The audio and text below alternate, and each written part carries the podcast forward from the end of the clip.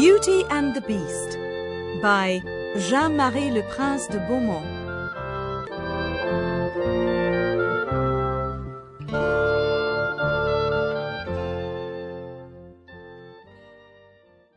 Chapter 1 Beauty's Family A rich man lives in a big city near the sea. He has got three daughters and three sons. One daughter is called Beauty because she is very beautiful. The other two daughters are called Rosalind and Hortensia. They are lazy and unfriendly. They like going out and having fun. They both want to find a rich husband.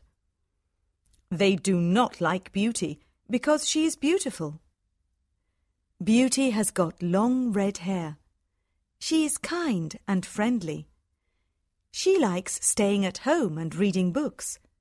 She also likes playing the piano.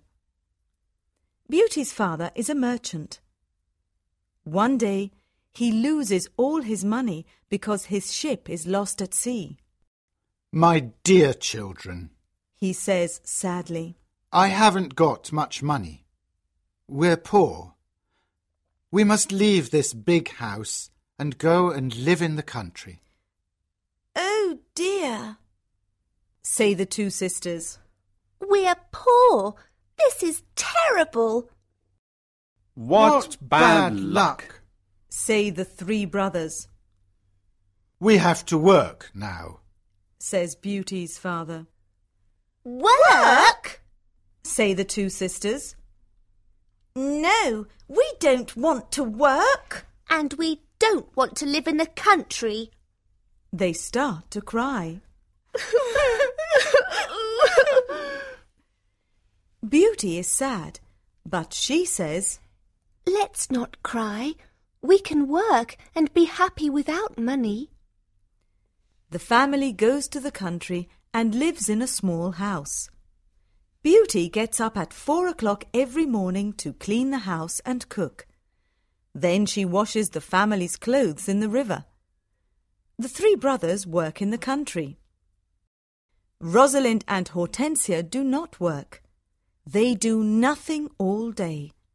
They sleep all morning and walk in the woods in the afternoon, I'm unhappy. says Rosalind. I don't like the country because there's nothing to do. We can't go to the theatre and wear nice clothes, says Hortensia. and we haven't got any friends. Look at Beauty. says Rosalind angrily. She works and she's happy in this terrible place. Beauty's father says, Dear Beauty, you work a lot and you're always happy. You're a wonderful daughter.